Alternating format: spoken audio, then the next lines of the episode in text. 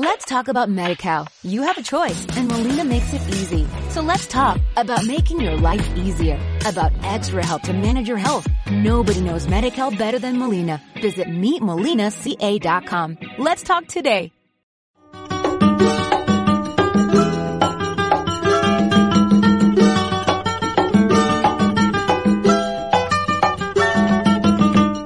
Batuque na cozinha, sim no. Por causa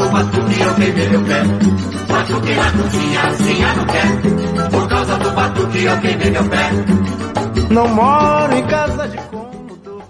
Hola a todos y todas. Eh, comenzamos un nuevo programa de Batuque en la Cocina. Quien les habla, Marcela Camerano desde Ginebra, Suiza. Y me acompaña Ramiro Casano Blanco desde San Paulo, Brasil. ¿Qué tal, Ramiro? ¿Cómo estás? Hola Marcela, ¿cómo te va? ¿Cómo estás? ¿Qué contás de lindo? De lindo, oh, mira que voy a contar de lindo, mira, haciendo la fiesta. Hay, hay, gente que hace tres días que están haciendo fiestas, mira, pero bueno, eh, estamos muy contentos porque aunque fue una elección difícil, eh, que no se ganó por mucho, eh, esa, esa, diferencia de porcentaje representa eh, dos millones de, de, personas, aunque el Parlamento va a tener mayoría, eh, el pueblo brasilero volvió a tener esperanza, fe, confianza y ganas de seguir adelante.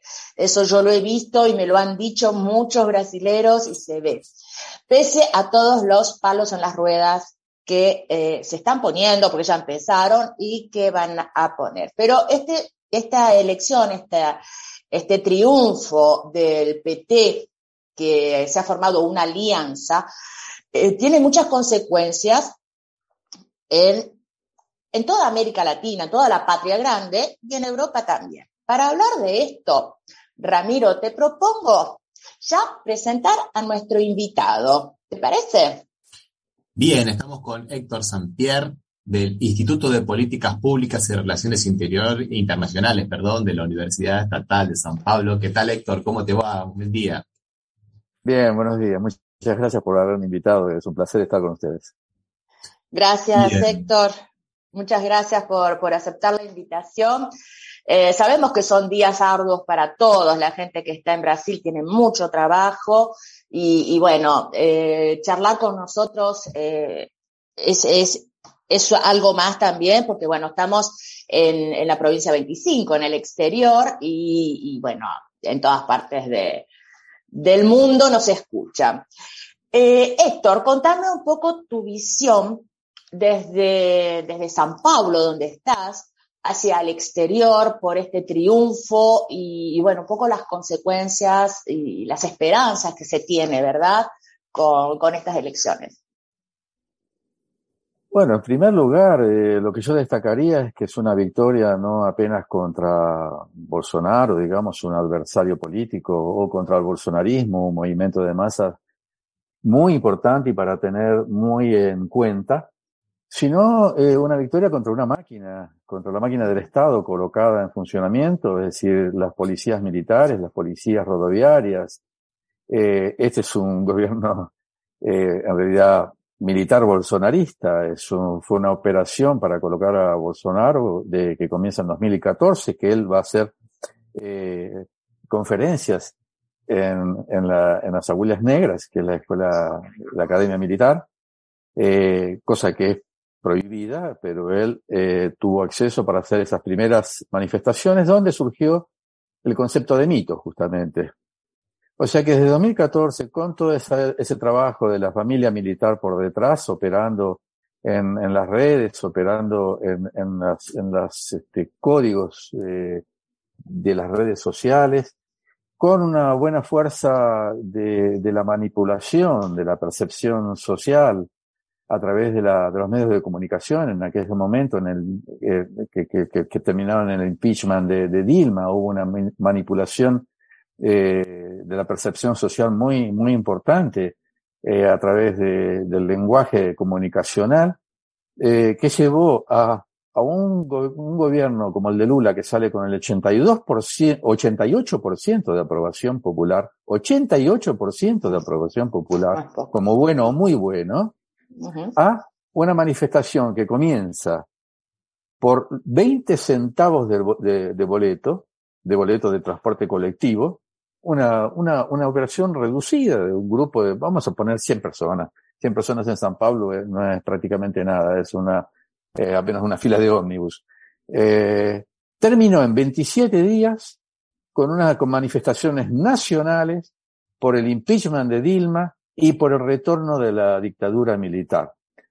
Eso no tiene explicación sociológica posible si no es a través de, digamos, de un trabajo muy fuerte en redes, de manipulación de la percepción de la sociedad y de formación de algunos cuadros de líderes sociales formados en los Estados Unidos a través de becas de estudio que vinieron aquí a, conformar, digamos, lo que, lo que fue ese movimiento eh, inicial.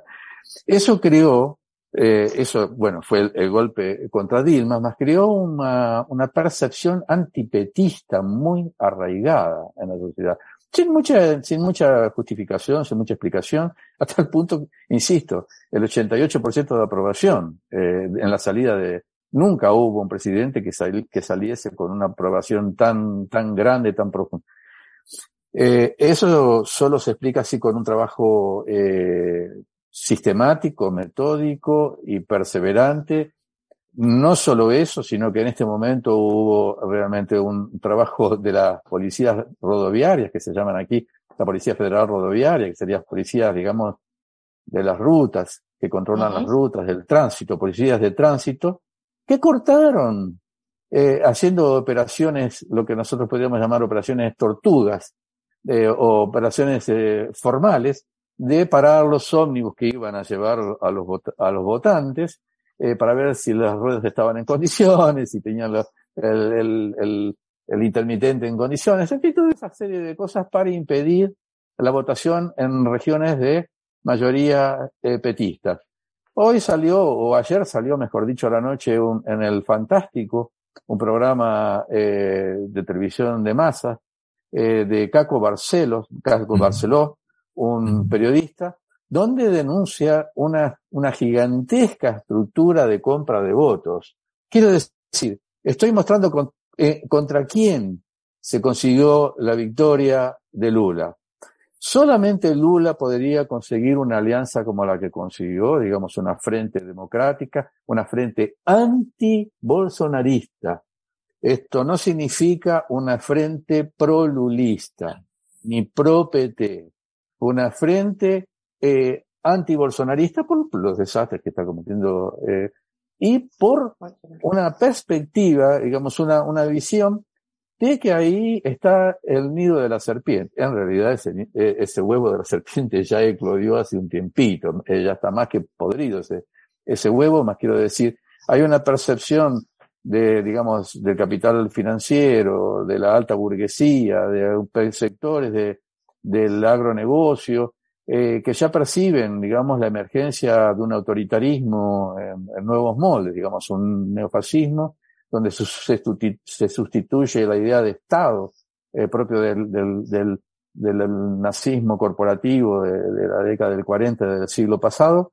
por la libertad, la libertad individual que combina con una sociedad eh, uberizada, donde los hombres se sienten, los hombres y las mujeres, quiero decir, los seres humanos, se sienten eh, eh, eh empresarios de sí mismos, eh, que llevan a una sociedad del cansancio, como diría algún autor surcoreano, de esgotamiento neuronal, pero que tienen la felicidad de ser enemigos de sí propios, eh, y eventuales eh, pequeñas victorias. Quiero decir, ese frente tan amplio que llevó a Lula a la presidencia eh, no es una, no será un gobierno del PT, será un gobierno de ese frente amplio y democrático, lo que significa que va a tener costos políticos. Por lo tanto, yo hago una diferencia entre la libertad de acción estratégica que va a tener Lula internamente en el ámbito eh, eh, nacional y la libertad estratégica que Lula va a tener en el ambiente internacional. Absolutamente de acuerdo. Sí. Totalmente. Acá nos dice Alberto Ciacia desde Rosario, en Argentina, que es impresionante la cronología que acaba de hacer Héctor. Eh, yo quería decir una cosita nada más y hacer una, una, una pregunta a Héctor. Héctor estaba hablando de la acción de la Policía Caminera Federal, de la Policía Rodoviaria Federal. Yo he tenido la suerte de andar bastante en, por este país, por tierra, manejando, lo he, dado toda la vuelta, eh, y después dos vueltas he dado vuelta al, al, país, a Brasil, que es un país impresionante. Nunca me han parado la policía caminera, jamás. Nunca te paran, jamás. Eso para que uno vea la excepcionalidad de los más de, 551 eh, controles absolutos y, absolutos y absurdos, absolutos porque no dejaban pasar a nadie y absurdos porque era totalmente excepcional. Que se, o sea, eh, la, la, máquina, cómo la hicieron funcionar y la siguen haciendo funcionar porque los bloqueos que hay hoy, hoy se ve la, en muchos videos la, digamos, la anuencia, el visto bueno y a veces hasta la, la, la colaboración ilícita de la propia Policía Caminera Federal. Y después, otra cosa interesante, Héctor, que vos estabas hablando de que el bolsonarismo es muy interesante porque hay que salir de las simplificaciones, Héctor, y te agradezco muchísimo, de que, bueno, los bolsonaristas son gente de clase media alta. No, no, no, no. Hay una gran masa trabajadora, los uberizados, esas personas que apoyan a Bolsonaro. Pero que de alguna manera, esto es una especulación mía, Héctor, por eso eh, ahí va mi pregunta, perdón que sea tan largo, eh, y yo creo que es gente que no tiene los derechos laborales, pero que de alguna manera quisiera tenerlos, y como no los tiene, se revela contra eso. Y se revela a través del odio hacia lo que no tiene. Puede ser así, eh, Alberto, perdón, Alberto Héctor. Sí, yo tengo una, más que una tesis, una, una impresión, digamos, histórica de que aquellos, aquel, eh, en realidad el, petismo va a ser combatido por lo que hizo bien, no por lo que hizo mal. Me da la impresión de que eh, aquellos eh, 30, 40 millones eh, salidos de la miseria que llegaban a la pobreza, como una forma de identificación de una clase que no era la suya, porque la suya no era una clase, era una miseria, eh, busca se separar, se distinguir de aquella miseria que él abandonó. Del mismo modo, los miserables que pasaron a ser eh, pobres y los pobres que pasaron a ser clase media baja, eh, buscaron una identificación de una clase que no es la de ellos y buscaron esos valores difundidos de, eh, por el bolsonarismo o en fin, una forma de se identificar con aquella, aquella violencia narcotizante del, del, bolsonarismo y de separarse de lo que ellos fueron. Es decir, la, el, la, el, escenario indeseado de, de, ellos es volver a ser lo que fueron. Y para, para no volver a ser lo que fueron, ellos tienen que combatir a, ser, a, a lo que fueron.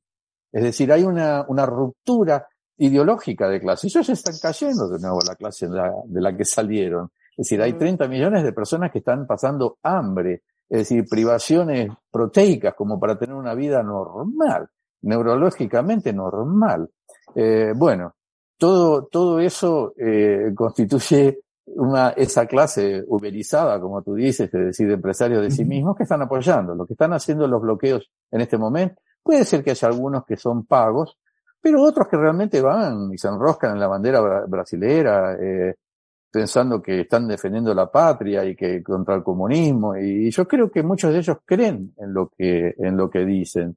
Y ese es el, el peligro de todo esto es decir el peligro lo más ridículo de todo esto es justamente lo que constituye el peligro eh, esa esa gente peor que desinformada mal informada a través de fake news eh, y, y, de esa manipulación a través de la de los algoritmos que, que, que, traba, que trabajaron muy bien, digamos, la, el grupo de odio, como se dijo ahí, el gabinete de odio del, del gobierno, lo trabajaron muy bien, fortaleciendo. Y el miedo, que para muchos puede ser eh, divisor, eh, para muchos pega como aquella eh, que vos, vos, seguramente lo conoces mejor que yo, digamos, la, la um, simpatía por el torturador por el propio torturador, por aquel que me está torturando, la identificación con aquel que me tortura. Yo no sé si es eso o no, pero esa, eso lo tenemos que estudiar seriamente porque vino, vino para quedarse. Hay, un, hay un, una extrema derecha, digamos, histórica en Brasil. Brasil es una sociedad racista, clasista, Mm. xenofóbica, profundamente eh, racista y escravocrata. Es decir, hasta hace muy poco tiempo eh, las personas blancas no subían junto con los negros en el mismo eh, ascensor. Y los negros también se, se- se evitaban de subir para no pasar eh, constrangimientos en, en el elevador con, el, con, con un blanco.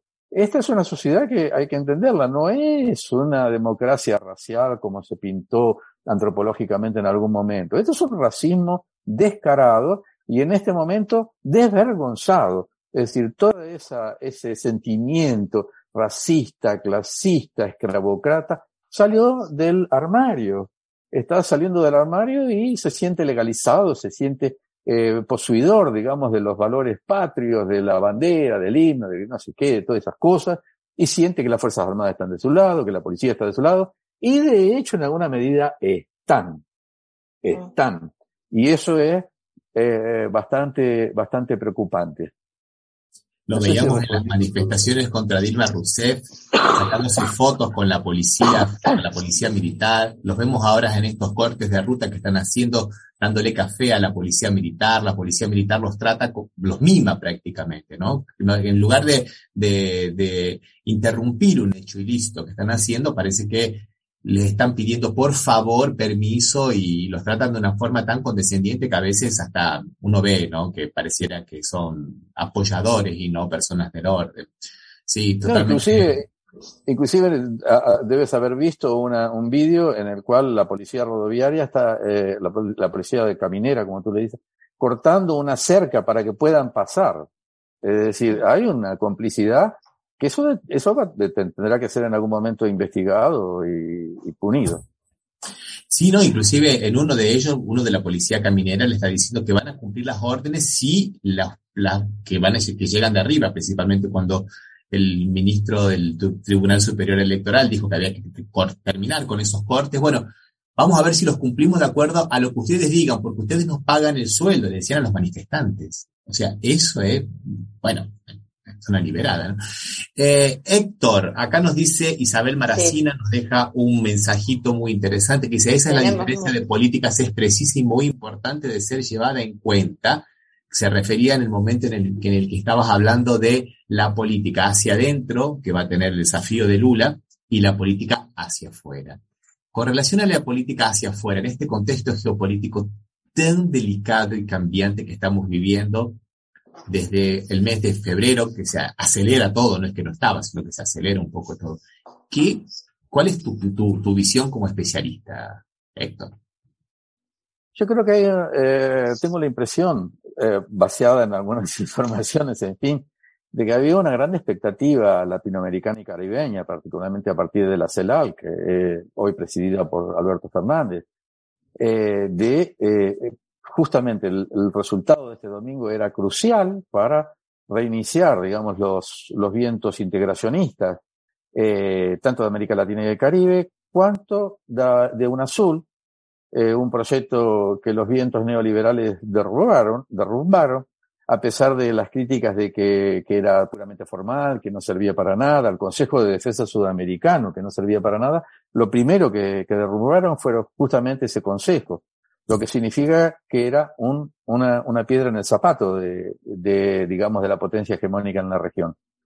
Eh, creo que esto abre, digamos, en alguna medida, eh, el, en, el ambiente internacional, abre las puertas para eh, que ese proyecto comience a, a funcionar más, más este, aceleradamente y sobre bases más firmes, es decir, porque estaba la duda si, eh, si Lula ganaba o no ganaba las, las, elecciones, porque en realidad estuvimos este, una semana muy tensa y el domingo estuvimos todos con el corazón en la boca hasta último momento. Entonces, este, se esperó mucho ese, ese, ese, esa situación y yo creo que ya vamos a comenzar a trabajar en la, en ese proceso, digamos, desde el punto de vista académico, desde el punto de vista político, uh -huh. para rearticular críticamente, críticamente en el sentido de analizar críticamente las cosas que fueron hechas erradas, lo que faltó en esa integración, que para mí siempre faltó sociedad organizada en esa integración sudamericana y, caribeña, faltó universidad, faltó academia, el trabajo, faltó sindicatos, faltó movimientos sociales, faltó, digamos, la carne a esa estructura institucional que fue la UNASUR. Muchos me criticaron por esta posición, pero para mí lo que faltó fue eso, es decir, eh, más articulación cultural, más articulación política, más articulación social y fundamentalmente articulación académica para discutir cooperación en defensa, cooperación energética, cooperación eh, productiva, retomar el proyecto de las cadenas productivas regionales. Es una forma de acabar con cualquier sospecha de, de amenaza regional, tener cadenas productivas eh, regionales, es decir, que se colabore regionalmente con las cadenas productivas, lo que impide cualquier conflicto entre ellos porque cortaría la producción o las cadenas de consumo, las cadenas de valor en general. Eh, y la cooperación en defensa, es decir, sin agregar un peso, un real en, los, sistemas de defensa, ya la simple cooperación estratégica de América del Sur es altamente disuasiva, altamente disuasiva. En este momento en el cual hay una, digamos, lo que yo llamo una fricción de las camadas tectónicas más profundas de la seguridad internacional, en esas camadas más profundas de la comunidad internacional están las grandes potencias nucleares, Estados Unidos. Rusia, China. Y otras, pero básicamente esas tres son las que están en movimiento, para decir, hay, en, en, en todo espacio político no existe vacío. Es decir, donde una, una potencia comienza a emerger, a emergir, eh, eso es en contra de los intereses de alguna otra potencia. Eso hace eclosión en lo que algunos llamamos en un primer momento la guerra de Ucrania y que hoy es apenas el combate de Ucrania, la batalla de Ucrania, de una guerra eh, mucho más profunda y mucho más extensa, en la cual eh, están cara a cara las grandes, esas grandes potencias. El, el, la hipótesis, eh, la peor hipótesis para los Estados Unidos, digamos, el escenario indeseado de los Estados Unidos es una una función de, de frente entre Rusia y, y China. Eh, lo han intentado evitar de diferentes maneras, o por aproximación a Rusia, como fue en el caso de Trump, o ahora con esta provocación, esa provocación erosionada en la guerra de, de Ucrania eh, eh, para desgastar a Rusia y aislar a China. Lo que está aconteciendo en realidad Destrucción de Europa. ¿Cómo? Están destruyendo Europa, digo. No entendí, ¿cómo es? Están destruyendo Europa, digo. ¿Qué está destruyendo Europa? Y eso nosotros lo colocamos en un dossier, en un dossier eh, que escribimos, bueno, de ahí de, Argentina estaba Ernesto López, eh, que está en la, en la, Comisión de Defensa del Partido Justicialista, eh, Jorge Bataglino, que es el rector de la, de la Universidad de las Fuerzas Armadas, eh, y aquí, eh, o, o Marcio, Marcio Pochman, que es el, presidente del Instituto Lula, eh, Isabel, ah, Isabel de los Ángeles, que es de la, de la, de la comisión del, del, del, grupo, digamos, de defensa y soberanía, y yo. No sé si me olvidé de alguien. En aquel artículo, justamente yo coloco que aquellos que hoy están gritando yo soy Ucrania, vivo Ucrania, no sé qué, mañana irían a estar llorando en las puertas de los supermercados. Y es más o menos lo que está aconteciendo. Hay una, una, desestabilización de los gobiernos nacionales europeos por los movimientos sociales que están sufriendo, digamos, los costes de una guerra que no precisaban, es importante enfatizar, no precisaban esa guerra. Eh, hoy están eh, desestabilizando. La izquierda europea está totalmente desarticulada y eso está, será aprovechado por una extrema derecha. A esa extrema derecha le interesaba mucho una victoria de Bolsonaro en el Brasil. Es decir, el, la, la, decisión del domingo pasado en, en Brasil fue crucial no apenas para Brasil, sino para el futuro del mundo. No es que diga esto porque soy brasilero. Digo esto porque lo que estaba en juego ahí es la articulación de una extrema derecha muy fuerte, inclusive en los Estados Unidos, inclusive en las Fuerzas Armadas de los Estados Unidos, Fuerzas Armadas europeas como la española, la francesa. La francesa ya tuvo una reunión en Calais, primero con oficiales retirados, después con oficiales de la activa. Eh, es decir, hay una extrema derecha creciente y el triunfo de Bolsonaro sería el pivot de esa extrema derecha en América Latina y el Caribe. Entonces, eh, no fue poca cosa. Eh, nos estábamos sufriendo no apenas por el Brasil, sino por la historia universal. Eh, tal vez esté, exagerando un poco, pero me parece no, que. No, no, nosotros, nosotros le hemos puesto a este programa la épica victoria de Lula. Porque esos dos millones de votos, que pueden parecer muy poquitos, como bien lo, lo, lo, fuiste colocando en la crónica, no fueron pocos, fueron muchísimos. Porque lo que se ha vencido, a lo que se le ha ganado, es a toda una maquinaria y a toda una ingeniería social impresionante. Sí, Marcela. Sí, no, eh, bueno, hay muchas cosas y estoy totalmente de acuerdo con, con lo que comentaba Héctor, ¿no? De, de, la derecha y de que, de la derecha europea, sobre todo, que, que le, le hacía falta que ganara Bolsonaro porque ahora están más desestabilizados y que eh, aquí hay una desestabilización muy, muy grande. Justamente era una victoria para todos muy importante eh, la de Lula el domingo. Quería solamente leer, solo, solamente, leer eh, los comentarios de la gente que nos están acompañando, porque hay como preguntas también, Héctor.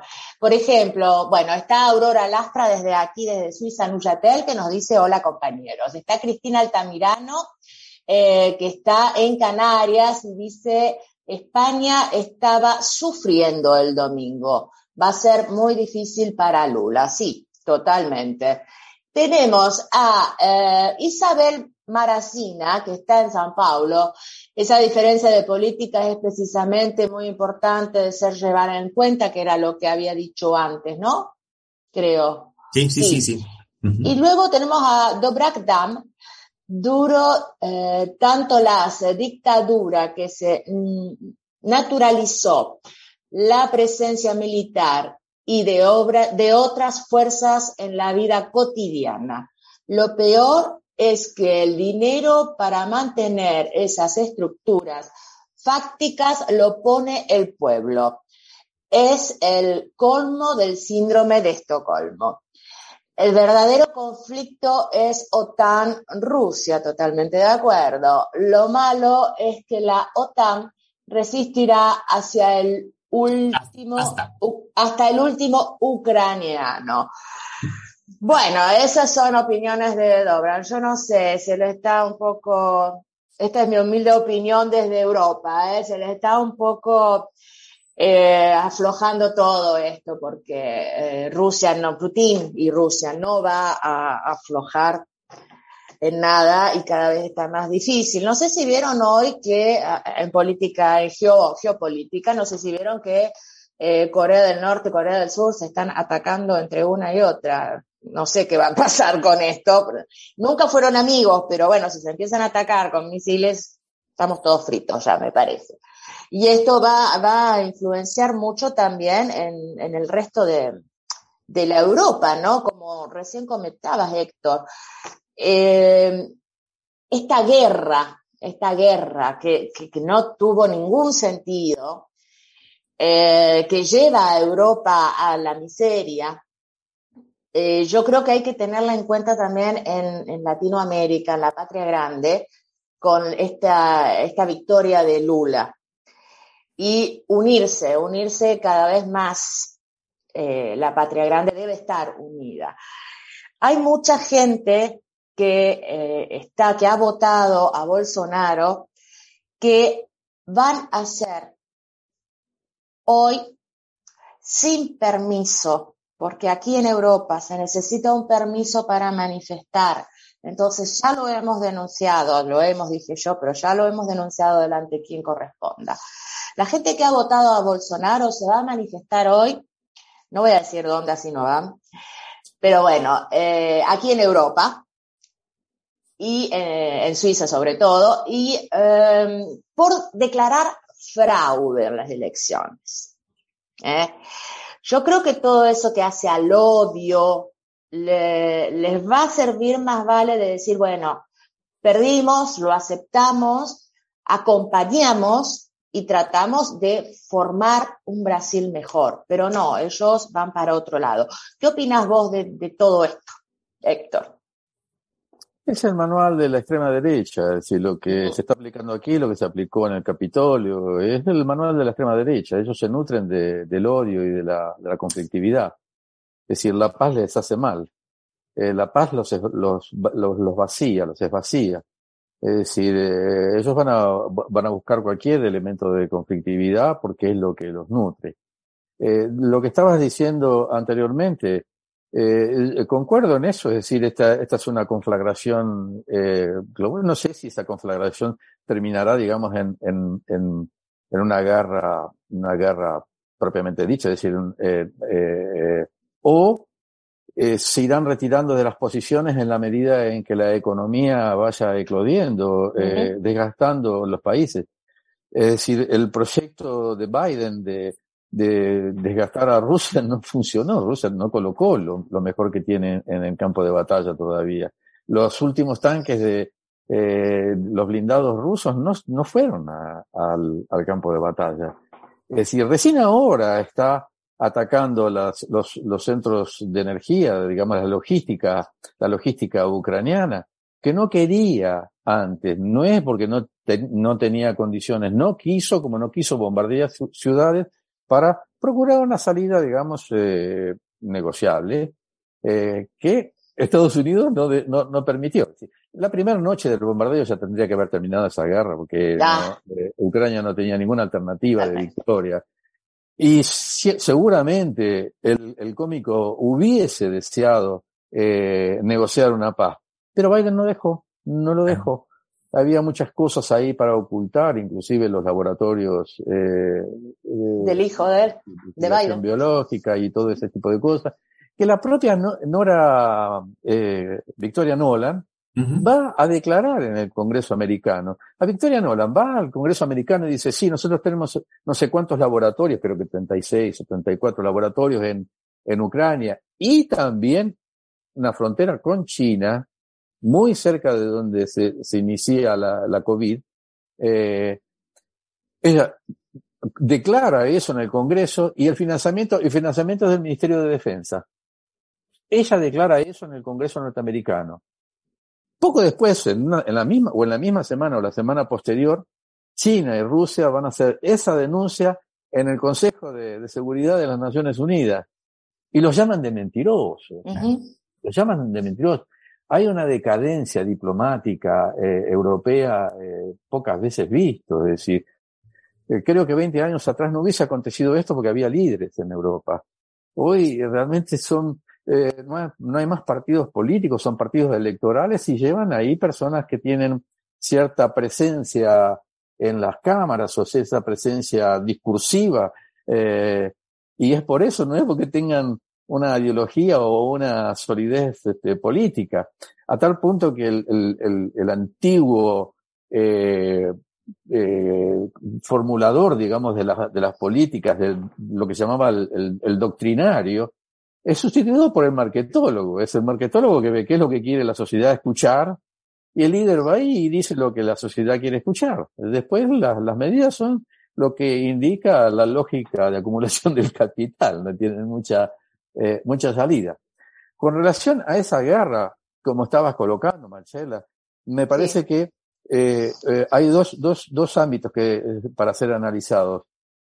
Porque América Latina y el Caribe, o América del Sur, para, para ser, digamos, más, más, más estrictos, no precisa entrar en esa guerra. No precisa entrar en esa guerra.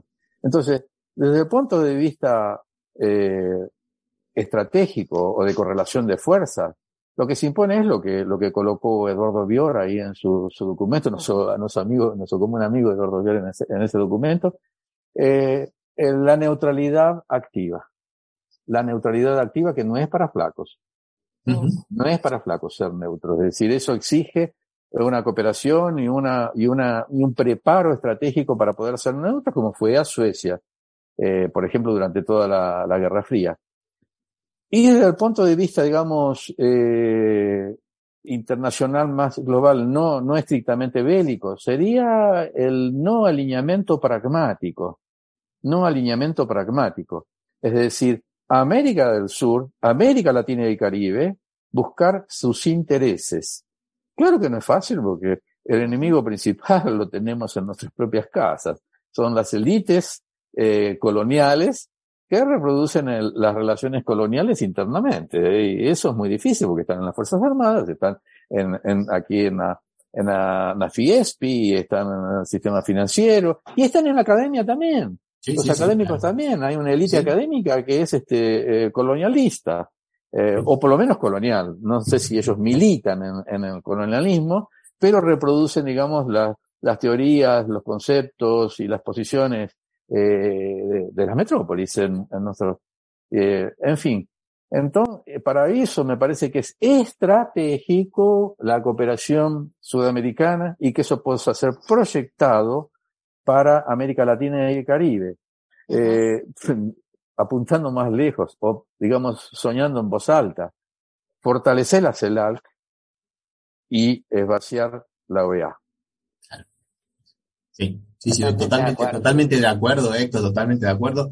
Dos cositas. Una que me parece excelente que hayan nombrado a Victoria Nuland, que en, este momento ocupa una cargo de asesor, me parece, de, de, de, Biden, pero que fue justamente la que era una comisionada para asuntos europeos en la época de Obama, en el 2014, y que fue una de las que articuló el famoso Euromaidan. Inclusive hasta se la ve, hay videos distribuyendo agua y pan a los manifestantes, que fue muy parecido a lo, que estaba, a lo que estabas diciendo del 2003 acá en Brasil, que terminan en golpes de Estado, ¿no? Que terminan eh, eh, como es acá en Brasil. Eso muy, pero muy interesante para que nosotros veamos una cierta, no digo eh, no, no son cosas iguales, pero digo, hay, hay muchas cosas que son sintomáticamente digamos, ¿no? Entonces eso es complicado.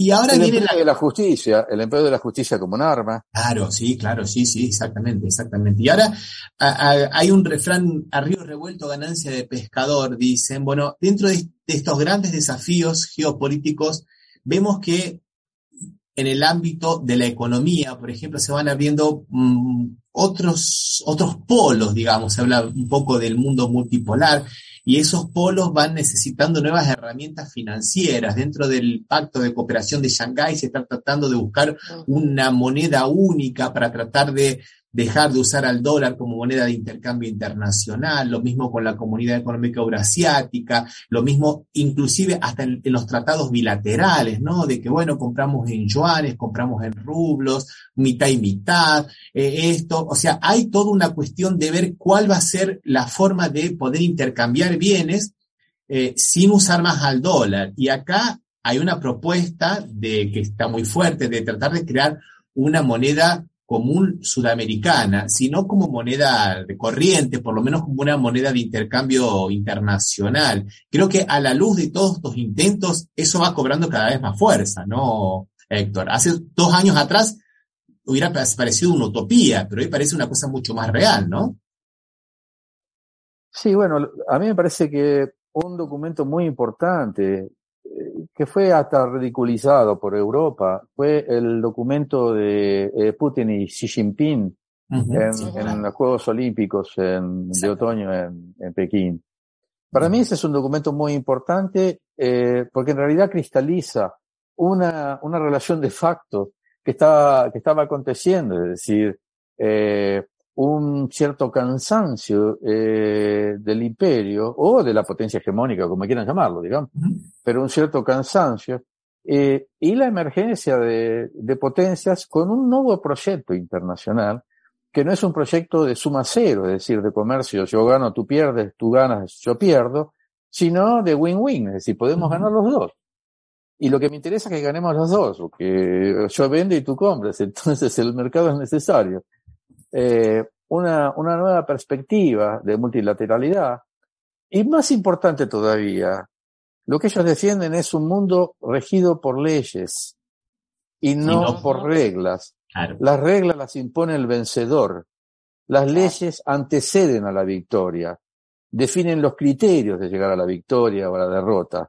Y esa derrota es reconocida porque es ajustada a las leyes que definen los límites del juego.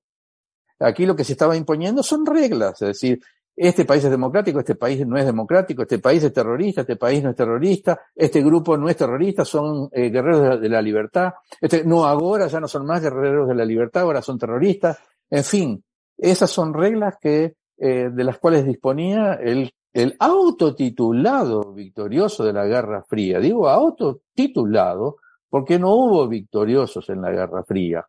Es decir, la, Unión Soviética se desmonta, se retira, el Pacto de Varsovia se, se desmonta, eh, pero hay un acuerdo en el cual se, se, se combina de que no hubo victoriosos ni perdedores. Perdedores en realidad hubo, más frente a las realidades económicas, más que a, a, la, a, la, a la propia, al propio confronto. No hubo confronto, es decir, era una metáfora de la, la tal guerra eh, que ocultaba realidades de represiones internas en, los dos, en las dos esferas, tanto en, en la Unión Soviética cuanto en el capitalismo. Nosotros fuimos testigos, eh, lamentablemente fuimos testigos corporales de esa represión en América Latina, es decir, con, con, con las dictaduras y todo eso para la manutención de un régimen anticomunista. Del mismo modo del otro lado, es decir, fue, fue una guerra que sirvió para las represiones sociales en, en, en las dos esferas en las que, en las que se vivió el mundo. Esta, esta nueva posición me parece muy interesante, es decir, el fortalecimiento de la multilateralidad en, en, en, contra la, de la bilateralidad, porque la bilateralidad es la que define Estados Unidos, que es el, el, el, jugador más importante, y a él le interesa discutir uno por uno. No le interesa cuando vamos a discutir todos juntos en un foro, porque ahí él es un voto entre varios votos. Ahí cuando va a discutir uno con uno, dice, bueno, eh, entonces no te mando la ambulancia. Bueno, no, si vos me votás en el, en, en determinada materia en la ONU, yo te corto el crédito aquí, o te corto la entrega de chip, o qué sé yo, cualquier, cualquier otra cosa, que eso es visible en el mundo, cómo funciona. Eh, entonces me pareció que aquella declaración era muy buena, de un mundo de paz, buscando la paz a través de la cooperación, de que todos ganen, de terminar con la pobreza, de, retomar la, cuestión eh, medioambiental, del clima, como, como un problema de todos, eh, que no es posible que por la ganancia de algunos pocos estemos con la preocupación del clima, por la ganancia de algunos pocos, pero cuando digo pocos, son muy pocos en, con relación al resto del mundo. El resto del mundo está con una, una espada en la cabeza por el lucro de algunos pocos. Eh, bueno, me pareció que aquel documento era muy importante y cuando ellos hablan de amistad, que aquí se ridicularizó en el Occidente, en el mal, primero en el mal llamado Occidente, en el mal llamado Occidente, porque lo que debe ese Occidente al Oriente es este, incalculable. De todos modos, es una, una uva que se está transformando en, en, en pasa de uva, ese Occidente, se está eh, definiendo, se está esgotando, y se está esgotando por las conducciones horrorosas que está haciendo Estados Unidos y la utilización eh, funcional de Europa para desenvolver sus intereses en el resto del mundo. En ese panorama, me parece que una cooperación eh, sudamericana y latinoamericana y caribeña fortalecería una posición de, por el multilateralismo. Cuidado, el primer presidente que reconoció la victoria de Lula, después de 45 minutos que, no que terminó la, la, la colección, la, el contaje de votos, que ya más o menos se tornaba imposible la reversión de la victoria de Lula, fue Biden. Biden, exactamente. 45 minutos demoró. Entonces está interesado en Brasil.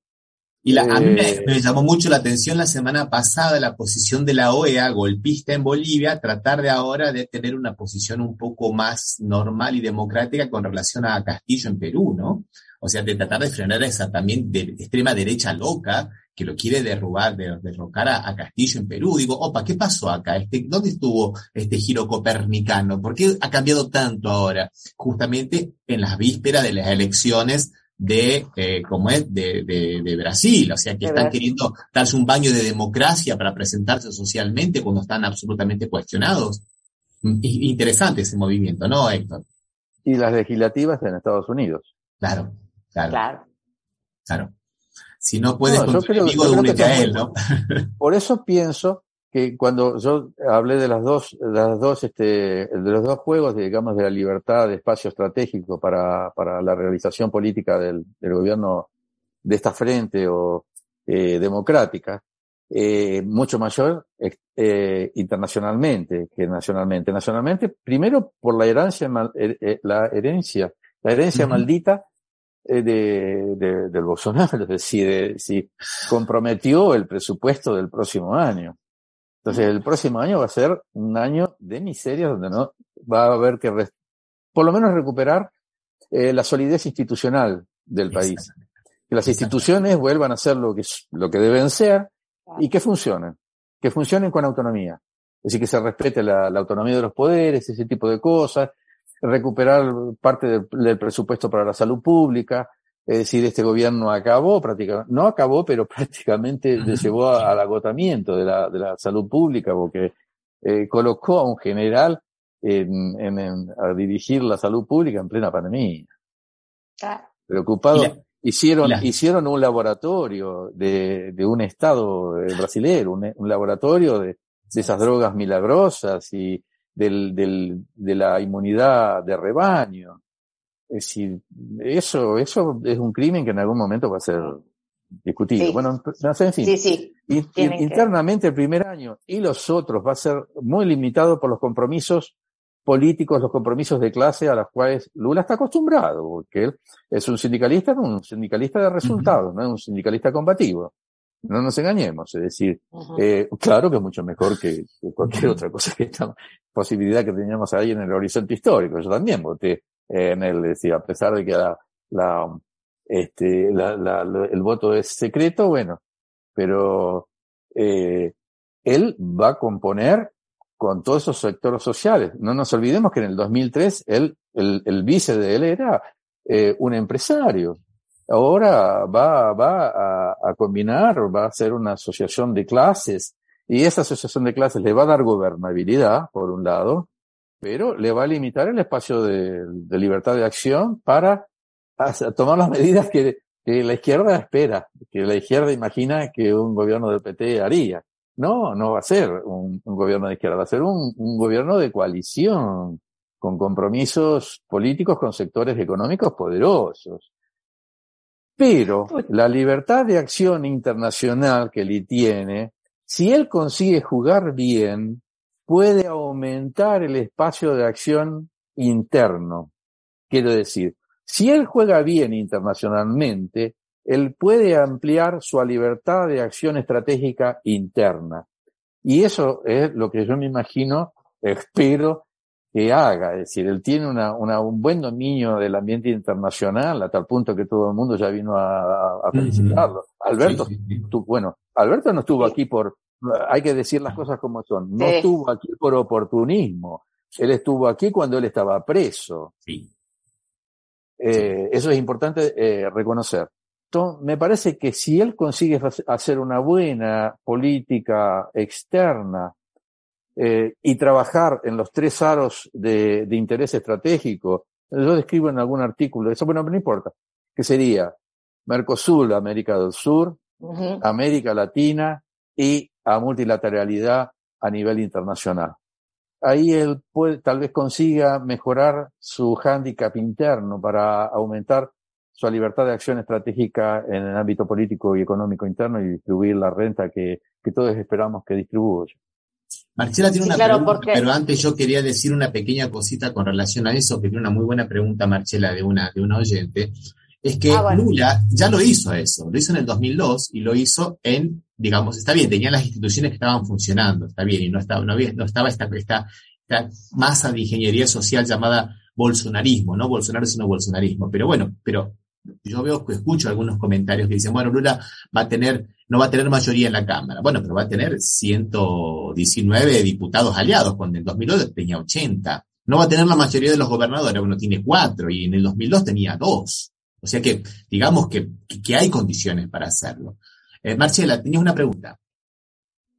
Sí, no, y con, lo, con respecto a lo que vos estás diciendo, Ramiro, ¿te acordás? Eh, el otro día hicimos un programa especial el domingo y estaba el sindicalista Fernando López, donde cuando yo le planteé eso me dijo, pero Marcela, la historia es en las bases. Claro.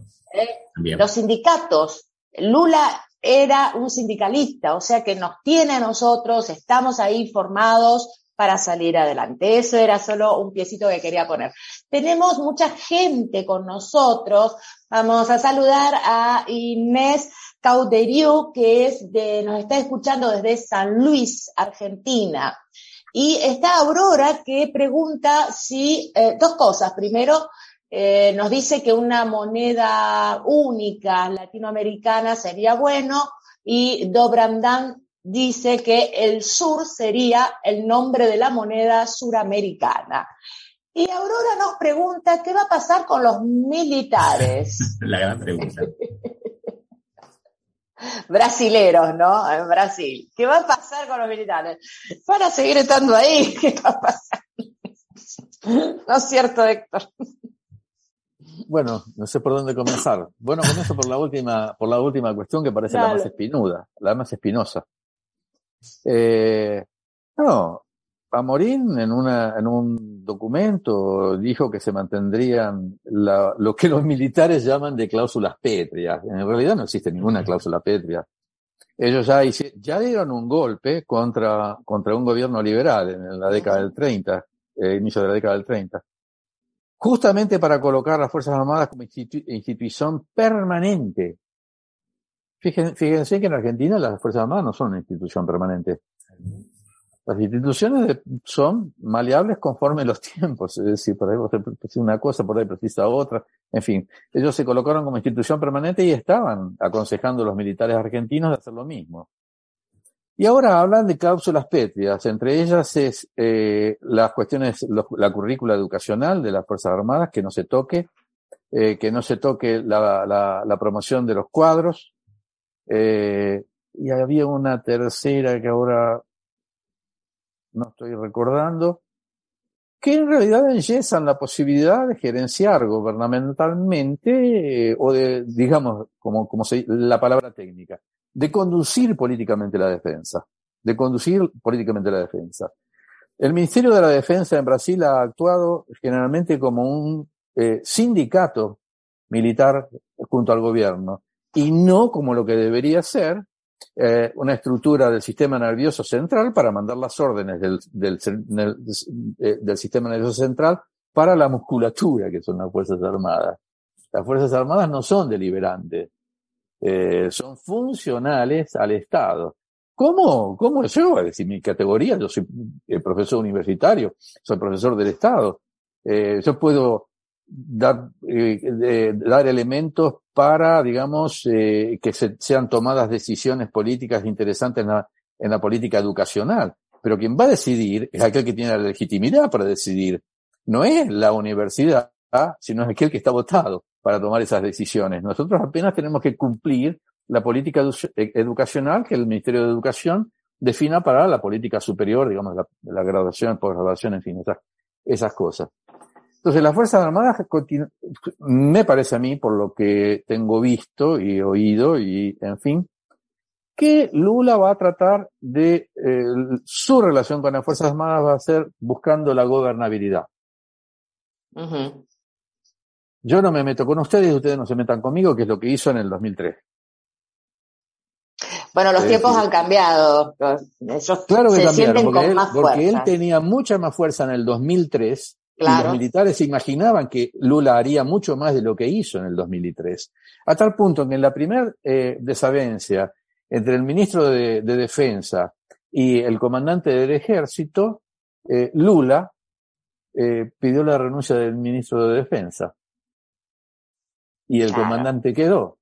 Eso fue un, una, un, un, un golpe eh, en lo que nosotros llamamos la conducción política de la defensa y más la subordinación militar a la conducción civil. Eh, bueno, eso con los militares. Entonces no hay mucho que decir. Con los militares va a ser una, una convivencia pacífica, punto.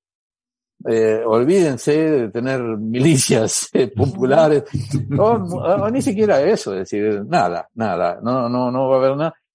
¿Cuánto mucho va a haber eh, un general de cuatro estrellas más potable para... Pero ni siquiera va a haber una mudanza como la que hizo Petros en, en Colombia. No va a acontecer eso. Con relación a la, al, al, Congreso, Eso no me preocupa, eh, la- el, el apoyo del Congreso, porque en realidad esos 200 votos que constituyen el, el centrón son, eh, son 200 votos fisiológicos. Ya Lila entró en contacto con, con Lula para, para, para acomodar, acomodar, digamos, los votos. Es decir, no son votos ideológicos, son votos de, de- de interés eh, parroquial. Es eh, distribución de prebendas, como se decía. No, no, no, tiene, no, no hay mucho. Es decir, que el problema no va a ser gobernar contra el Congreso. El con- ese Congreso eh, gobierna contra aquel que le tira las migajas que le tiene que tirar. Y Lula va a negociar y va a conseguir eso- esos votos. De todos modos, como bien apuntas, eh, la, la izquierda creció en el Congreso. El PSOL, PSOL, Partido, eh, Partido Socialista, Libertad. ya no me acuerdo ni cómo se llama. So- Socialismo y libertad. Eh, bueno, pero ese eh, hizo Socialismo y Libertad, ya eh, eh, aumentó su representación en, en, en el Congreso. Hay una buena representación, eh, pero insisto, eso es fisiologismo. El Congreso es, un Congreso típicamente fisiologista, inclusive los militares que están en el poder son militares fisiologistas, eh, que se bajan de un barco y suben en el otro, que ya están montando los dos brazos de la, de, de- de- de la pinza para estar en todo, en cualquier lado, es decir, eh, eh, fue como la iglesia durante la Segunda Guerra Mundial, es decir, ante el avanzo de, de- del Pacto de Varsovia ya empezaron a salir los padres, los padres comunistas, los padres populares. Por si, los rusos llegaban al Vaticano, tener este, cómo quedarse, eh, jun- bueno, en fin. Esas son instituciones milenarias que saben cómo, cómo acomodarse eh, con el poder. Lo que yo apunto como dificultad gubernamental, lo que va a disminuir la libertad de acción eh, estratégica de, de- de Lula, son los intereses económicos de las clases, de las clases sociales brasileras. Eso es lo que va a limitar el espacio de acción estratégico. Con relación a- al, al sindicato, cuando Lula eh, se, se, eh, fue un grande líder sindical, el, eh, la Mercedes-Benz tenía 140.000 trabajadores, que eran trabajadores de, de, de, ma- de macacón, como se llama, de, Sí, de de, menú. Overol. de overol, de Overol. Hoy la Mercedes tiene 7.000 trabajadores que apretan botones. claro. La soci- el mundo mudó sociológicamente y eso es lo que la izquierda tiene que entender. La sociología tiene que entender que hubo una mudanza que precisamos entender, comprender para operar. Hoy eh, los sindicatos mueven poca cosa. ¿Quién mueve? Los camioneros.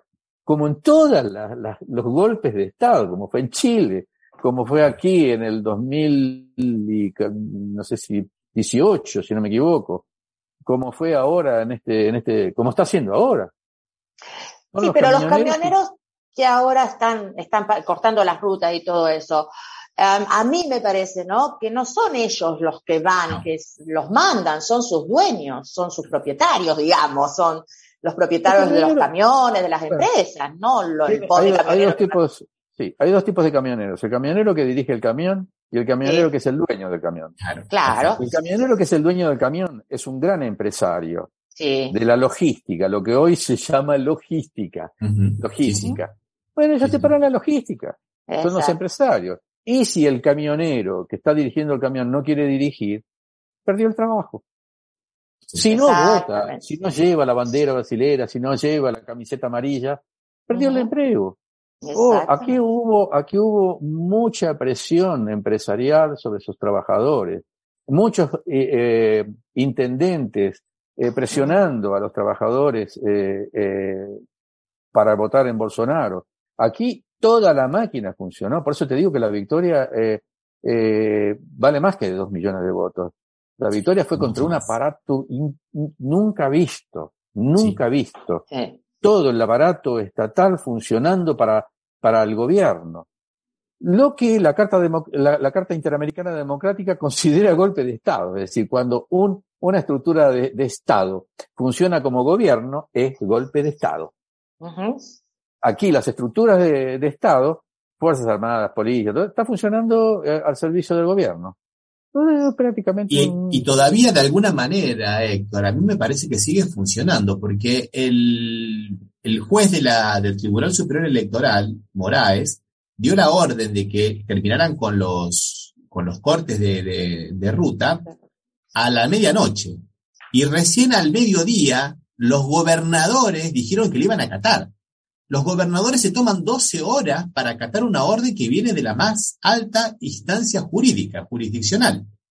Y la policía aún la acata al 10%, porque no hace lo que tiene que hacer. O sea que hasta ahora todavía siguen trabajando, no en función inclusive de un gobierno, sino de, de un sector del gobierno absolutamente ideologizado y relacionado con ese, ese muy bien lo que nombraste antes, Héctor, ese ministerio del odio hiper eh, derechizado que está de acuerdo con este pano que hoy está, por supuesto, colocando en sus redes sociales la, heroica resistencia del pueblo brasileño que sale a las calles y corta rutas y, y, otros de derecha norteamericana que están todos queriendo crear algún evento porque se les está vaciando y a ver si viene la ayuda internacional. No es únicamente algo a nivel Brasil. Esto hay otros vasos comunicantes con las claro. otras derechas internacionales, ¿no, Héctor?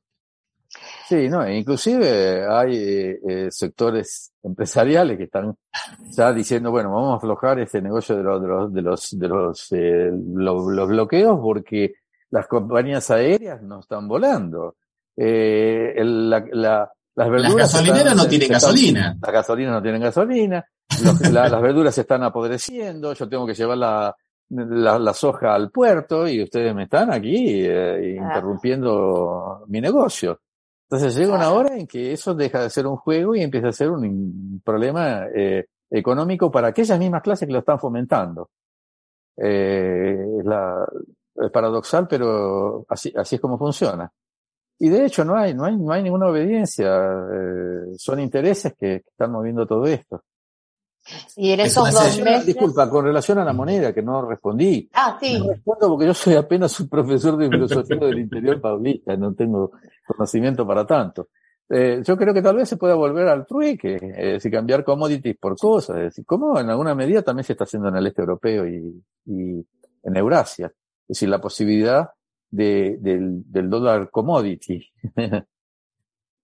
Pero no sé, no, economía no, no es mi fuerte, nunca fue. No, eso que estabas comentando de, los empresarios que, digamos, tienen acciones que van en contra de sus propios intereses, me hace acordar tanto a un artículo que siempre recomendamos, muy cortito, pero es excepcional, del economista Alfredo Sayat, en página 12, que se llama Industricidio. Así de simple, ponen industricidio y aparece. Y son los empresarios que son, dice que son como los bichitos de la luz, que ellos van a, ¿cómo es? Hacia las lámparas, hacia los foquitos, y saben que van a morir pero no tienen otra posibilidad porque es su naturaleza de que van hacia allá. Entonces parece que hay ciertos empresarios que pareciera que actúan de esa manera, que no entienden que están apoyando proyectos que van en contra de sus propios intereses, de su propia supervivencia económica, y, y bueno, ahora defienden valores, supuestamente, ¿no? La alegoría del sapo y el escorpión, para acostar la laguna. sí. Pero eh, sí, eh, me parece que es eso, y fíjate que las Fuerzas Armadas estuvieron muy bien en el gobierno Lula. Eh, muy bien. Eh, tuvieron una acción internacional importante, aparecieron, no se le discutió nada. La única cosa que se colocó era, era la recuperación de la memoria histórica, sin punición, sin punición, y no lo aceptaron. No aceptan la verdad. No aceptan la verdad, no aceptan la historia. Es increíble. Los empresarios nunca ganaron tanto como con Lula. Todos ganaron en realidad. El capital, el capital financiero, nunca ganaron tanto. Es decir, todo el mundo ganó.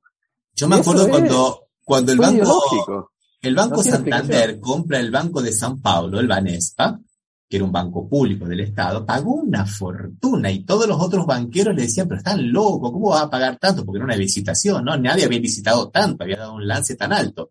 Y los gallegos, los españoles dijeron, bueno, nosotros sabemos lo que hacemos. Y sabían lo que hacían. Pagaron una fortuna y hicieron mucha más fortuna con el banco del, con el Banespa. Hicieron mucha más fortuna. Entonces, eh, veamos cómo, cómo se ven los lucros, ¿no? Como en la cancha se ven los pingos. Sí, Marcela. Uy, ya ni me acuerdo qué iba a decir. no, voy a saludar a Jorge Rashid, que me acaba de mandar algo, y saludamos también a Eduardo Bios, que nos está escuchando. Hay muchísimos comentarios, Héctor.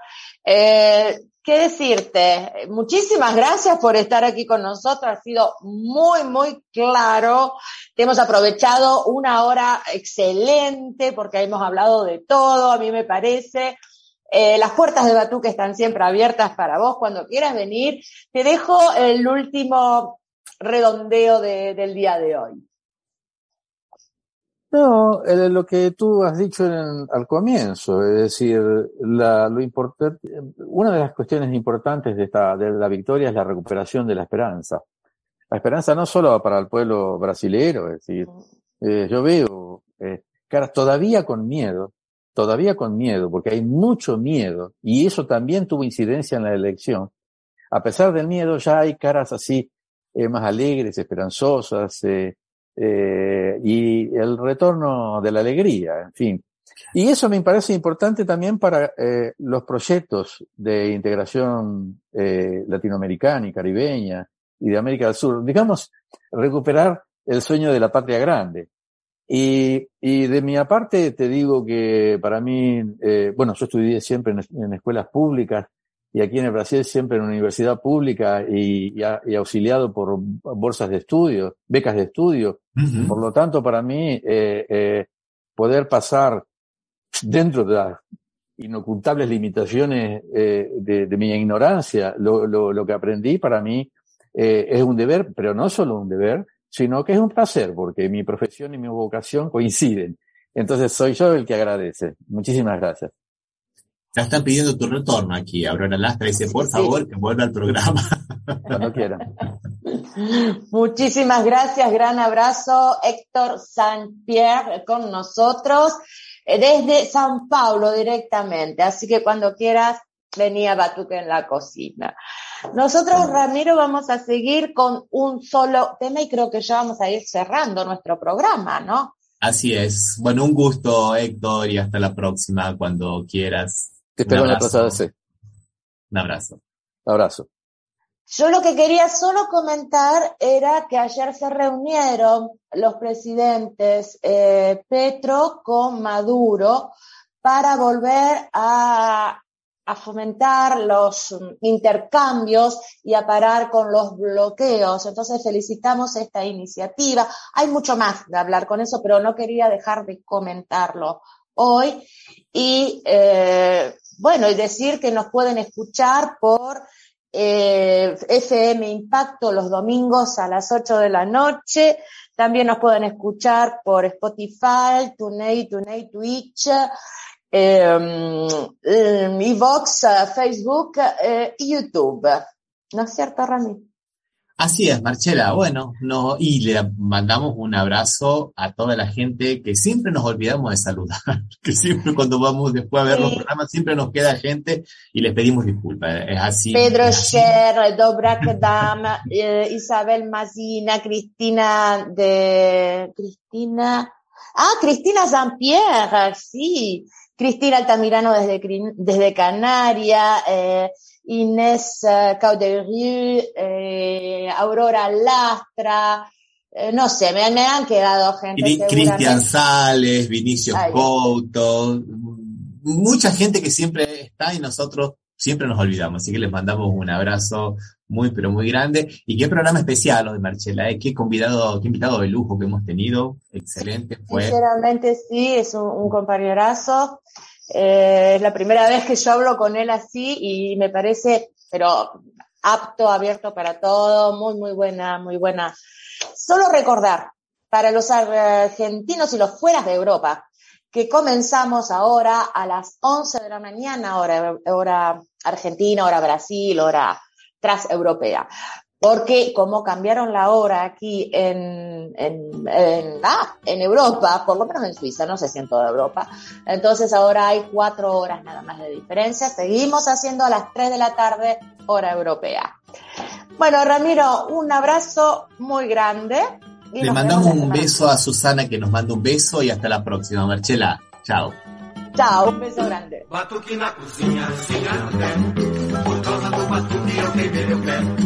Batuque na cozinha, sinha no pé. Por causa do batuque eu queimei meu pé. Não moro em casa de. Let's talk about MediCal. You have a choice and Molina makes it easy. So let's talk about making your life easier, about extra help to manage your health. Nobody knows MediCal better than Molina. Visit meetmolinaca.com. Let's talk today.